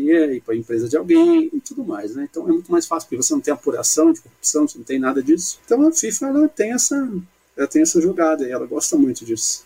Não, e eu tava pesquisando também aí, porque eu, eu sou nerd, né, cara? Aí eu comecei a fazer um fichário aí de todas as Copas do Mundo, aí eu tipo, entrei numa neura, assim, cara. Eu tive um hiperfoco, assim, em Copa do Mundo. Fiz a tabela de todas as Copas do Mundo aqui pra ver e tal, os jogos. É um bagulho absurdo, assim. Cara, na minha pesquisa, assim, a Copa do Mundo na Itália rolou num período aí que foi cabulosíssimo, hein, cara? Um tal de Mussolini tava no poder ali e usou a Copa do Mundo pra alavancar a popularidade dele, sim, né, cara? Então, tipo assim, de fato, não seria a primeira vez que FIFA escolheria um país ditatorial, autoritário, né? Um regime sanguinário aí para sediar a Copa do Mundo, né? Inclusive, acaba sendo um, uma lógica de ganha-ganha, né? Porque a gente falou da ditadura no Brasil ali, que usou a Copa do Mundo para benefício próprio, né? Esses regimes também, né? Tipo, utilizam isso para fazer um soft power, para mostrar para o mundo como é, como é legal e tal. E o próprio Mussolini ali queria usar a Copa do Mundo para mostrar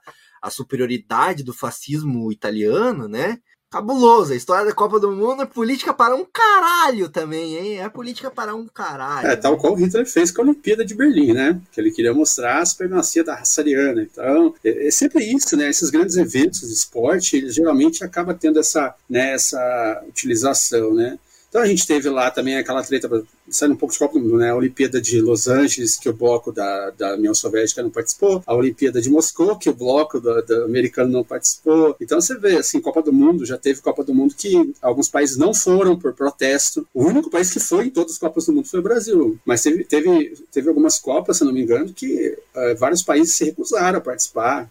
Eu acho que, não sei se essa, essa, da Itália, que a Argentina não foi, teve, teve algumas, assim, por questões políticas, né? E, e aí você vê a hipocrisia, né? Porque quem sediou a última Copa foi a Rússia, então a Rússia tem vários problemas de, essa coisa, né, de perseguição às pessoas LGBT e tudo mais. E ok, beleza, tava bancando, legal. Aí você vê a influência ocidental, né? Agora a Rússia foi banida de todas as competições da FIFA por aquela da treta com a Ucrânia, né? E aí, mas tudo bem, vai ser no Catar. Importa, né? Foda-se, né? Então, assim, vai lá tá o Catar, vai estar tá a Arábia Saudita que está causando aquela guerra no Iêmen, né? Que é culpada de tudo aquilo que está acontecendo no Iêmen. A Arábia Saudita tá lá, tá tudo bem. Não, e se fosse fosse por direitos humanos, violação de direitos humanos, os Estados Unidos não podiam participar de porra nenhuma. Eu acho que até só mundo. uns 15 times lá, na real. Só umas 15 seleções, assim, sabe? Vou pensar bem, nem o Brasil ia estar lá, porque, enfim, o, o papel desempenhado do Brasil nessa pandemia foi terrível, assim. Bem, assim, Não, e guerra do Paraguai e ditadura e tal do caralho também no Brasil não entrava não, cara. Pouquíssimos países. Essa é a hipocrisia, não, é, a hipocrisia. É isso, então, toda, né, 15 mil pessoas morreram construindo estádios no Catar, que eles têm esse, esse sistema lá, que eu esqueci o nome, que é o cara basicamente é uma escravidão moderna, né? Então eles contratam esses caras lá na Ásia, contratam, foram lá na, na, na, na Birmania, lá na, na Índia, no Paquistão, lá contrataram os caras, aí os caras têm que pagam a viagem dos caras, tudo lá, e os caras já chegam devendo. E aí vai trabalhar lá, os caras não recebem e tudo mais, o cara tá eternamente devendo, né? Agora eu esqueci o nome, mas é bem comum nos países árabes esse sistema de contratação. Então, assim, ninguém, ninguém fala nada, né? Então eu já vi reportagem que o cara foi no lugar onde esses, onde esses operários estavam lá, é, trabalhadores, e chegou lá, os caras não tinham banho. Os caras tomavam banho, que eles pegavam um baldinho, botavam na água da torneira na pia e jogava na cabeça, e era isso, privado entupida, situação horrível. Aí o cara foi conversar com o representante do Qatar, o cara falou, não, aqui é tudo perfeito, não sei o que. O cara falou, aí o, o, o repórter falou assim, você já foi uma instalação dessa? O cara, sim, é tudo perfeito, não sei o que. Não, porque eu fui, não, é isso. Aí ele entrevista encerra agora. Acabou a entrevista. Acabou a entrevista, acabou a entrevista. Mas é bem isso, cara. Eu vi uma reportagem também dos trabalhadores, puta, precarizados pra caralho. Puta, é um estádio segregado pro trabalhador assistir a Copa, entendeu? Tipo, longe da, dos olhos dos turistas, assim. Só que, cara, a palmolice da, da, da mídia ocidental é tão grande, velho, que o cara termina falando, não, porque ó, o futebol supera as dificuldades e o mundo vira uma coisa só. Pau no cu, cara. Tipo, pô, foi lá, viu a realidade do trabalhador precarizado, fudido, tá ligado? E aí termina falando, ah, futebol, que bonito pau no cu da Copa do Mundo, meu irmão, tá ligado? É exploração, é escravidão moderna, é isso que você comentou, é, é absurdo, é violação de direitos humanos à torta direita. E aí vem lá um repórter e fala, não, porque a seleção da Rússia foi banida por violação dos direitos humanos, porque o país... Porra, é, a Rússia tá errada? Com certeza, essa guerra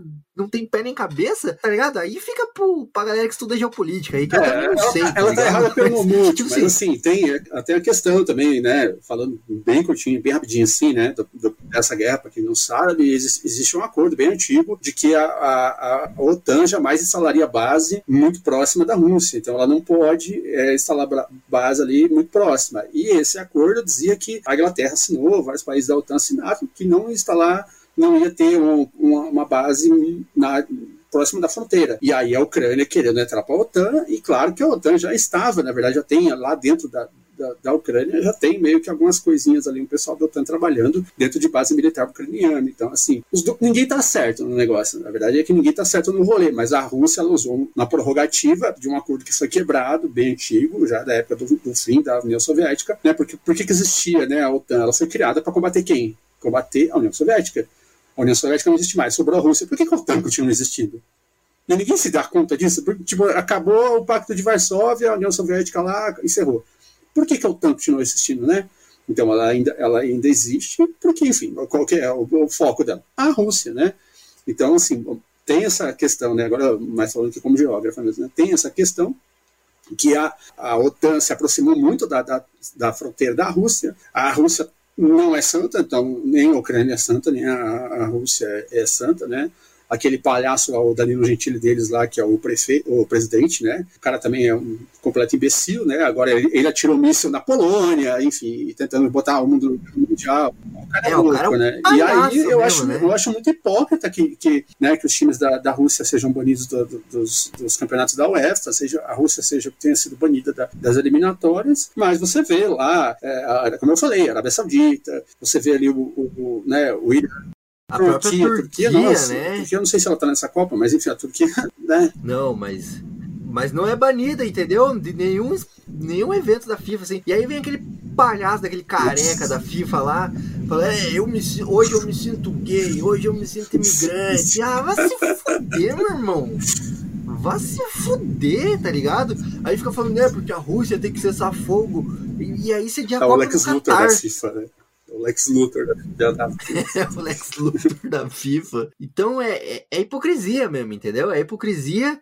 E para voltar aí, acho que você colocou bem assim, não consigo nem complementar o que você falou, porque não, não tenho conhecimento suficiente para complementar essa questão geopolítica aí, né? Você falou, mas realmente, ninguém tá certo nessa guerra, né? Porque o Putin também tem os interesses dele lá, foda, entendeu? Os Estados Unidos, a OTAN ali, a Ucrânia tem os interesses deles ali também, de desestabilizar toda aquela região ali, aquele bloco econômico ali, especialmente a China, né? Que, que é a segunda maior potência aí, tá concorrendo com os Estados Unidos, enfim. Mas, enfim, essa guerra é cabulosa e tá errada, entendeu? E, tipo, puta, não tem ninguém certo nessa treta, entendeu? É treta que tem ninguém certo. É, mas, puta, é no mínimo uma hipocrisia, né? O presidente da FIFA vir a, a público e dizer, é, vamos, vamos banir aí, a Polônia se recusar a jogar aí com a Rússia, né? Fala, não, quero a vaga é. da Rússia, que se foda. Tira a ah, Rússia. Claro, né? os poloneses adoraram, né? É. Não precisa a, a Rússia, né? Não que o time da Rússia seja muito assustador, né? Não se compara os times da Rússia com nenhuma é. seleção da União Soviética, né? Os caras não tem um Yashin no gol, né? Mas, pô, querendo ou não, os caras têm que enfrentar a Rússia, né? E, tem que passar por isso, né? É mais fácil ganhar é, quando você não precisa jogar, né? Então você foi, eu assim, apesar de eu, sou muito crítica, né? Eu sou pessoa trans, LGBT, eu sou muito crítica às políticas do, do Putin, mas eu acho assim, foi uma hipocrisia, isso aí foi, foi uma sacanagem com os russos, assim, acho que não se levou em consideração o povo russo também, sabe? Tipo assim, pô, tem que levar em consideração o povo. Aquele time representa aquele país, aquele país tem um povo, os caras querem ser, os caras querem ter a oportunidade de ver o time deles na Copa do Mundo. Agora, porque é uma decisão política de um presidente, aí vai punir, sabe? Não faz muito sentido, sabe? Você vê que é muita, muita hipocrisia isso, né? E a mesma coisa a Fórmula 1. A Fórmula 1 ela é pior ainda, porque a Fórmula 1 ela tem, tem duas provas na Arábia Saudita, tem prova no Catar, tem prova no Bahrein, né? Que é outro que tem umas tretas também fodidas, você tem prova. E aí? E, e, beleza. Onde que a Fórmula 1 cancelou? Cancelou uh, o GP da Rússia, né? Que era em Sochi, se eu não me engano. Cancelou o GP da Rússia. Então você vê a hipocrisia, né? Desses caras. Então você vê que nitidamente é, é uma questão por ser a Rússia e não porque está ah, é errado, guerra, é isso aqui. Não, os caras não se importam. É porque é a Rússia, né? Então vocês estão você estão ferrando os direitos humanos aí em qualquer outro país. Não, tudo bem, nós vamos ganhar dinheiro e é por isso mesmo. Ah, mas aí você vê que a russofobia, né, ela ainda é muito presente né, nesse imaginário ocidental, né? Então foi alimentado por muitos anos aí por várias do cinema, por tudo mais, etc. E aí você, pô, a primeira oportunidade, vamos voltar, né? Vamos, vamos ferrar com a Rússia, né? Eu acho bem hipócrita mesmo, né?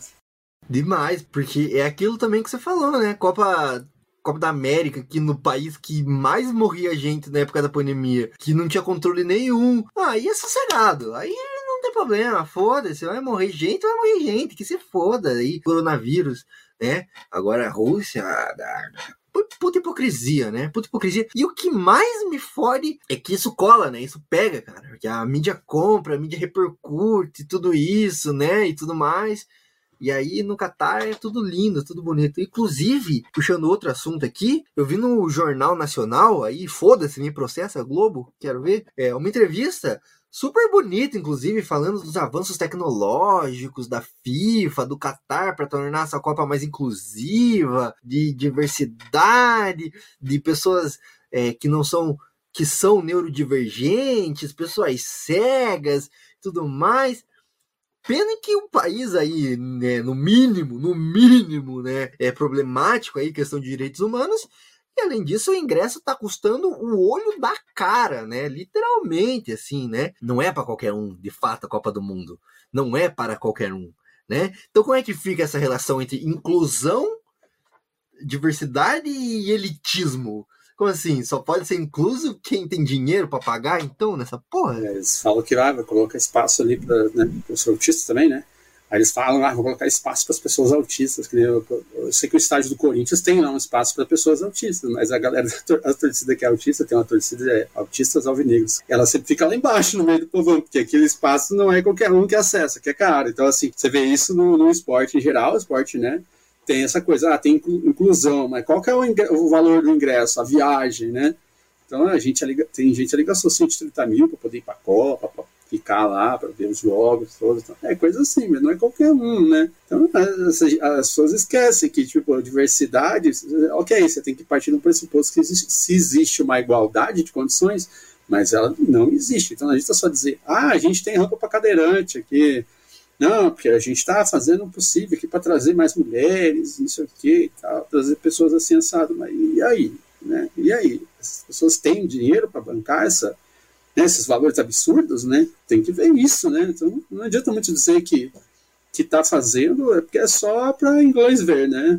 Como tem aquela expressão, é só para inglês ver. E aí a própria FIFA vai lá e ameaça, né? O time que está com, com, aquela, com aquela. que alguns times da Europa, né? Entra com aquela braçadeira escrito Love, né? As, e as coisas da bandeira LGBT, né? Então, assim, não, a gente defende a diversidade pelo mútil. Se o cara entrar com essa aí, o juiz já vai dar cartão amarelo, né? Então é, é ridículo, né? É uma hipocrisia absurda, que só o que manda mesmo é, é o dinheiro, né? É, são os patrocínios, enfim, dá muita vergonha nisso. É, e pelo menos patrocínio, né? Porque nem cerveja não tá passando mais lá, né? E aí que é foda também, que é um bagulho curioso, né? Curioso não, né? É um bagulho meio tenso, assim, porque foda-se direitos humanos, foda-se negócio do Qatar, foda a partir do momento que não pode beber, aí é o bagulho, não. Ó, oh, essa Copa não pode beber, oh meu Deus, tipo, meu, sério? Sério?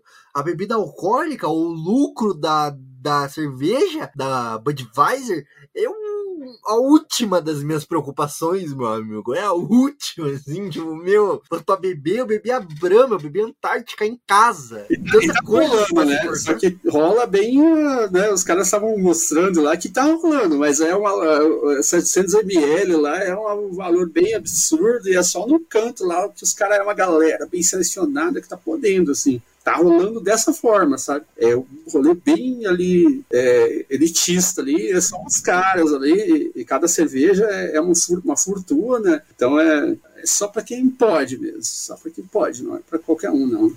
Pois é. E falando nisso, assim, o futebol ele deixou de ser um esporte de massas, assim, o esporte do povo mesmo, para se focar nesses grandes eventos é, caça-níqueis, assim, e, Pra, só quem pode pagar, aproveita. Se não pode pagar, você fica em casa e assiste na, na TV né, na Globo. É, eu acho que essas divisões mais altas, sim, né, isso é inevitável, né, Série A, Série B, lá na Europa ainda, você ainda tem alguns times, né, é, que tem times de Série A, de Série, né, de primeira divisão, que você tem, assim, um, um, ainda tem uma faceta mais popular, né, tem lá o time do, do o Berlim, alguma coisa, esqueço o nome dele, que os caras são, que era um time que ficava na, na Alemanha comunista, né, então, a, a Vai Família, os caras têm uma, é uma história bem bonita, a organização dos caras, a forma que ele tem, então, ainda é popular, né? Então, você tem o Sampoli lá na, na Alemanha, que tem esse, esse, caráter, né? Todo antifascista, povão. Mas aqui no Brasil, eu, eu, eu vejo, assim, o Vasco ainda tem um pouco disso, mas acho que a partir do momento que o Vasco fazer um estádio novo também já vai acabar um pouco. O Corinthians tinha lá, a, a, a, lá o tobogã do Pacaembu, né, que era o povão, que era onde o povão se encontrava. Aí hoje em dia o Corinthians já está com os ingressos muito altos. Então você ainda tem, né, lá do o meu Paraná Clube lá tem a curva, né, lá da Vila, enfim, você tinha, você tem essas coisas, né, mas isso aí tá acabando, né, vai ficando nas divisões menores. Então, assim, um negócio que é muito legal aqui em São Paulo, que é um fenômeno muito fodido, é o futebol de várzea.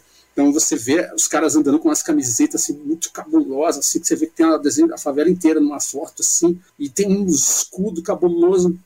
Então o futebol de várzea é o futebol popular mesmo, é onde a galera vai, né? Você tem a segunda divisão paulista, a terceira, a, a Bezinha que eles chamam, que tem um monte de time pequeno, e aí ainda você tem, mas as primeiras divisões, acho que, não sei, a tendência é deixar de ser do povo mesmo e ficar um negócio mais, é, aquele embranqueamento dos estádios, né? Aquela coisa assim mais galera que pode. Ainda tem, por exemplo, o caso, né, do, a, o estádio do Corinthians é do lado da estação de metrô, mas alguns casos, assim, os caras têm que, não tem uma, né, não tem proximidade com, com nada assim, alguns estádios novos que foram construídos em alguns lugares, então, você vê que assim, não sei, ainda é popular, mas assim, o futebol mais, o futebol amador, o futebol das séries inferiores, eu acho que esse, esse que mantém essa, essa, essa característica de povão. Porque já a série, a série A, assim, agora vai ter um monte de time que vai ser comprado. Então você vai ver que o negócio vai ficando cada vez mais gourmetizado, né? vai afastar o torcedor comum, porque o, o, o, cara que trabalha o dia todo aí, que ganha essa miséria, aí, um, um cara aí que, que tá puxando aí o Uber, fazendo alguma coisa dessa, o cara vai chegar lá, ele vai comprar um ingresso para um jogo do Transparência, né, 300 reais, vai comprar um ingresso para um jogo do Corinthians, né? Ah, porque você tem que ser sócio torcedor, mas sócio torcedor também é caro, aí quem não é sócio torcedor não pode ir para o estádio, entendeu? Então, é, é, isso é bem isso é bem complicado. Então, eu acho que vai ter sempre essa característica popular, mas ela vai ficar cada vez mais longe desses grandes times de massa. Assim. Sei, eu enxergo também de uma maneira contraditória, assim, ao mesmo tempo. Ao mesmo tempo que não tem como acabar assim, tá ligado? Eu falo do Corinthians porque o Corinthians é o meu time, né? Mas, tipo, o Corinthians é o time do povo, o Flamengo é o time do povo. São o time das massas, assim, tipo, puta, tem uma identificação do povo com o seu time, assim, entendeu? Que é um bagulho absurdo, cara. Então, eu não sei se, eles vão conseguir acabar com isso, assim, mas vai ter essa distância cada vez maior, assim, entre, tipo, puta, o cara que vai no estádio, a pessoa que vai no estádio é, é, é o Luciano Huck, assim, entendeu? É tipo o corintiano limpinho, tá ligado? Classe alta, chato pra caralho, entendeu? Meio reaça, assim, e tal. Enquanto que o povo que, que é o torcedor mesmo vai acabar ficando de fora, assim, entendeu? Por várias coisas, por conta do ingresso, por conta do. Até dos horários que os caras põem o jogo, entendeu? Tipo, nos horários foda. Não, só pra encaixar na. termina perto da meia-noite. Aí o cara tem que trabalhar no outro dia, vai atravessar São Paulo, Itaquera, lá na PQP, na Zona Leste. O cara vai atravessar São Paulo, né? Vai ter que. O cara mora na Zona Sul. O cara mora na Zona Oeste, né? Tipo, ah, beleza, vai ter que pegar metrô, vai ter que pegar não sei o que, pegar não sei o que. Pô, e aí o cara chega lá na estação do metrô, já não tem mais ônibus pra, pra casa dele. Então é, é foda, isso é complicado. É foda, né? Não, e, e só pra encaixar na grade de uma emissora X aí, né? É. Que tem que passar uma novela e tipo, porra, tá ligado? Foda-se, meu irmão, essa emissora.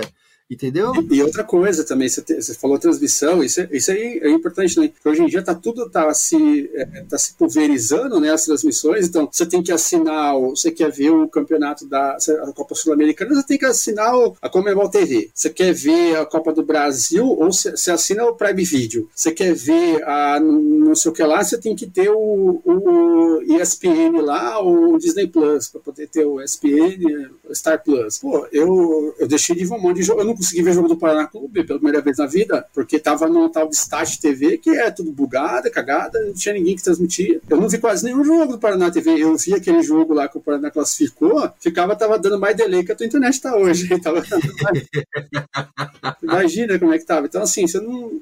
Sabe, acaba, foda-se, não, não interessa se o cara vai ver, não consegue ver. Aí os caras queriam cobrar 50 reais para poder assistir a série, a série D. Eu não quero ver a série D, eu quero ver só o Paraná Clube. E aí eu não conseguia assistir, porque não tinha como assistir. Então, eu, eu por exemplo, o jogo Paraná Clube foi eliminado lá contra o Pouso Alegre, eu não vi, não consegui ver o jogo, entendeu? Não, não consegui assistir, tive que ouvir pelo rádio, Transamérica. acho. Então, assim, é, vai, vai pulverizando. Então, hoje, o torcedor comum, aquele torcedor mais, mais pobre, além dele não poder ir no estádio, ele não vai ter acesso ao jogo dele. Ele não consegue, porque ele não tem Comembol TV, né? E a, e a TV aberta cada vez passa menos jogo e, e passa sempre ou Corinthians ou Flamengo, Ou o Corinthians ou Flamengo, é. ou, ou Palmeiras, ou não sei quem. Aí o cara que torce lá pro Santos, o Santos não passa o jogo na TV. O cara que torce pro, pro Vasco, o cara que torce pro. Não, o Vasco estava na segunda divisão, mas tudo bem. O cara, enfim, agora vamos voltar. Enfim, o cara que torce pra esses times, assim, que não são da, da, da primeira escalão, né, de popularidade, o cara não vai ver, mas nunca mais vai ver. Eu não sei se um dia eu vou voltar a ver o Paraná Clube na TV, porque não dá. E aí, quem, quem que transmite? Ah, você tem que acessar o não sei o que, aí pra tu acessar é um inferno, tem que pagar não sei quanto. Aí, mas o- a, a Liga dos Campeões passa no, no qualquer horário. A Globo vai lá e transmite a Liga dos Campeões. E aí? E a final da Sul-Americana, quem que tava passando? Quase ninguém, só Comembol TV. Então, assim, é, é foda isso aí. Isso aí vai, isso também vai matando um pouco assim, esse torcedor. É, mas isso- vai afastando cada vez mais.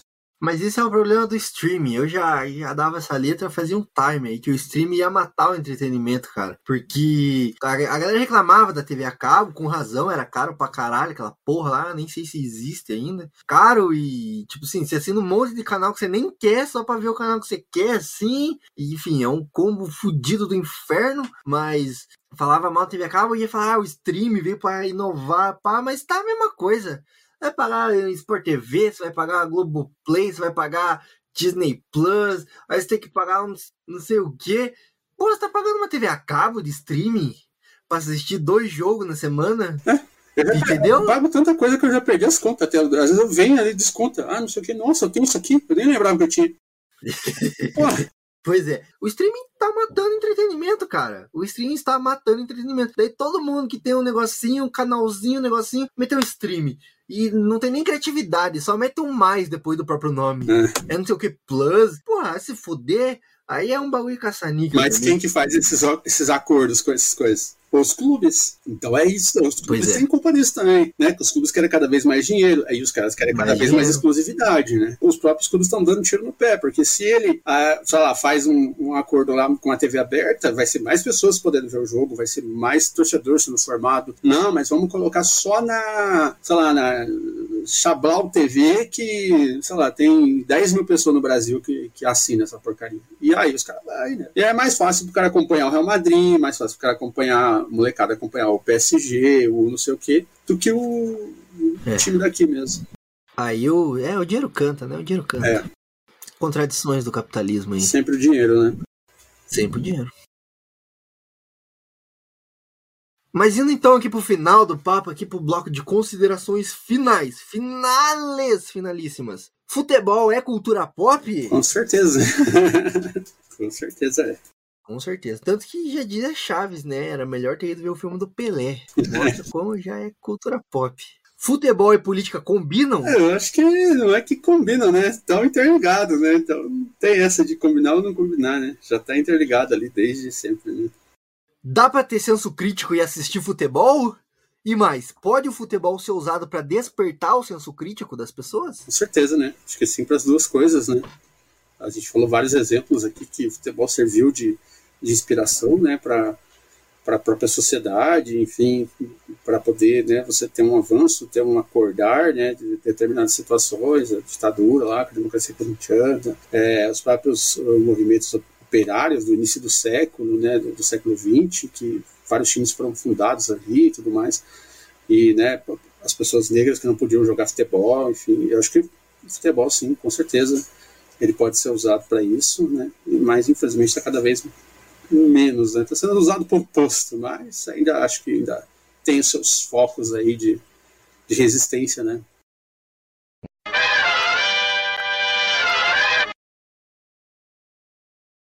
Então, Melina, é isso. Mas antes de acabarmos, de novo, os recados clássicos aqui para nossa audiência. Precisamos das interações das pessoas que nos assistem aqui.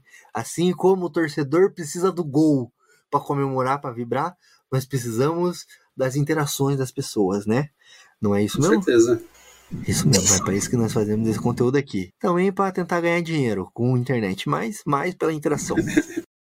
Site indotalks.com.br. Artigos de opinião, resenhas críticas sobre futebol, cultura pop, política, tudo mais aí que você possa imaginar tá lá indotalks.com.br. Tem resenha, crítica, tem artigo de opinião, tem quiz, tem lista, tem coisa arada para você se deliciar lendo textos e artigos, né? Precisamos dar uma atualizada no site, lá faz um time que não atualizamos aquele site, mas vai entrar bastante conteúdo novo em breve aí, pessoal. Entrem lá, vocês não vão se arrepender. Que mais? E redes sociais também. Redes sociais. Estamos em todas elas: Twitter, Facebook, Instagram, TikTok. Ah, não sei. Só no cu que nós não estamos ainda, por enquanto. Não, não, não, não abrimos cu ainda, né? Talvez, quem sabe. Né? É. Sabe aí, se a pressão popular for grande, a gente abre o cu aí pro povo. Mas estamos em todas as redes sociais, arroba Talks, lá é só pesquisar a gente no Twitter, a gente posta bastante besteira no Twitter, Instagram tá meio parado, Facebook também, TikTok tem alguns videozinhos lá. Vamos lá, procurem a gente nas redes sociais, estamos em todas elas aí, não tem como fugir da gente. E agregadores, né? Spotify e demais agregadores de áudio também, estamos lá com bastante conteúdo. Tem coisa exclusiva em áudio, tem todos os episódios do podcast, tem outros conteúdos, tem coisa que não tá em mais lugar nenhum, só nos agregadores de áudio. Enfim, tem séries lá em áudio bem bacana para você conferir, né? Já segue a gente, já dá like, sei lá, dá cinco estrelas, né? Envia pros amigos aí, baixa os episódios, o bom do Spotify é que dá para baixar os episódios para ouvir depois, outra hora que você quiser aí, no trânsito, na rua, na chuva, numa casinha de sapê, pode ouvir os episódios todos, pode ouvir lavando a louça, varrendo a casa, Busão, no metrô. no busão, no metrô, no Uber. Você não quer falar com o Uber? Sim, né? O Uber é meio homofóbico. Você bota o foninho aqui, tá ouvindo o podcast, coisa boa. Pegou o Uber, o Uber tá ouvindo o Jovem Pan? Ouve o podcast. Ouve o podcast, fala assim: deixa eu plugar aqui meu Bluetooth no seu rádio pra você ouvir um bagulho muito legal. E aí você mete lá, já converte lá o, o Uber, pro Indo Talks. Onde mais estamos? No YouTube, né? Você tá vendo nossas caras belíssimas. Aí Melina extremamente gótica hoje, né? Uma bela gótica aí, uma linda gótica. Obrigado.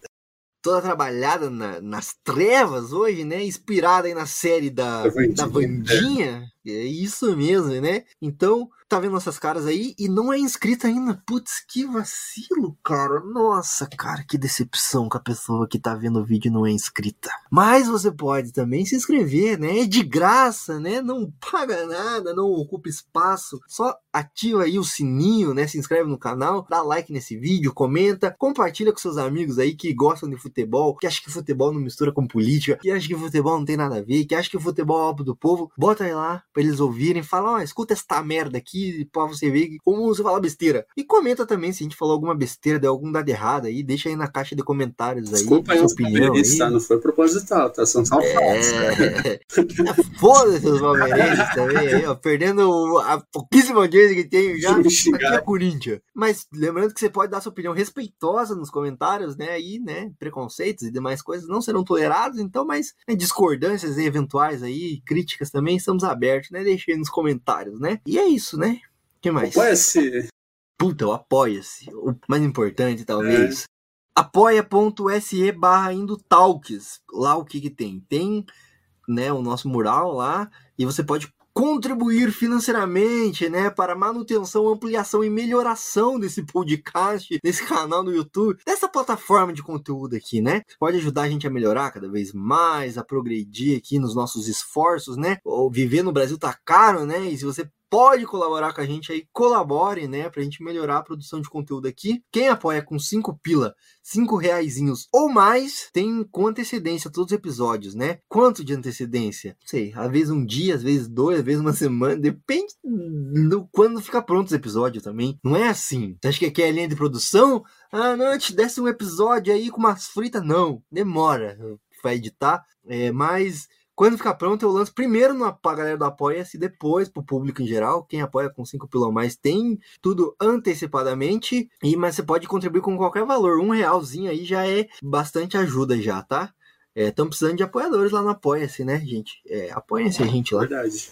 E também, pá, o editor tá metendo Pix na tela agora. Aí, ó. Ah, eu não tenho dinheiro todo mês pra contribuir, né? Eu não sou CLT, não consigo contribuir todo mês com Apoia-se. O que que eu faço? Pix, tu! Lá no PicPay, lá, procurem do Talks no PicPay também. Eu leio esse QR Code aí que tá em algum lugar da tela aí. Tem Pix. Tem Pix, né?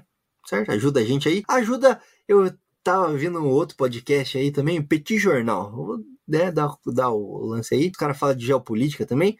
O cara fala assim: ah, não precisa ajudar nós, ajuda o seu produtor de conteúdo é independente, né? Eu acho que é importante ter produtores de conteúdo independentes aí que fazem o corre por fora, que não tem rabo preso com marca também, né? Porque foda, né? Às vezes o cara é preso na marca assim, aí não pode falar necessariamente a realidade, né, da, da situação aí. Nós não, nós metemos o pau em quem tem que meter o pau aí, falando mal de todo mundo, velho, o bagulho é doido. Também fechamos portas aí, patrocinatórias, né, mas foda-se, né, o que é verdade tem que ser dito. E é isso. Então, apoia seu produtor de conteúdo, sua produtora de conteúdo independente aí, mas se for nós também, massa, também. estamos felizes, né? Isso aí, Melina. Mais algum recado? Mais alguma um papo, uma letra pra dar aí pra audiência? Não, acho que tá, tá, o recado tá dado já. né? Quem puder compartilha o vídeo também, redes sociais ajuda bastante. Então, ah, curtir, curtir a temática e tal, joga lá no Facebook, Twitter, dá, dá essa força pra gente, porque só assim também, né, anima cada vez mais a gente a continuar produzindo, a continuar fazendo. Então, quem puder fazer isso aí. Com certeza. E que busquem conhecimento também, né? Busquem conhecimento. Já diria o ET Bilu. Exatamente. É isso então, Melina. Ficamos por aqui, por hoje, por enquanto, por hora. Nos vemos no próximo episódio. Com certeza. Então é isso, pessoal. Um abraço e até a próxima. Tchau, tchau.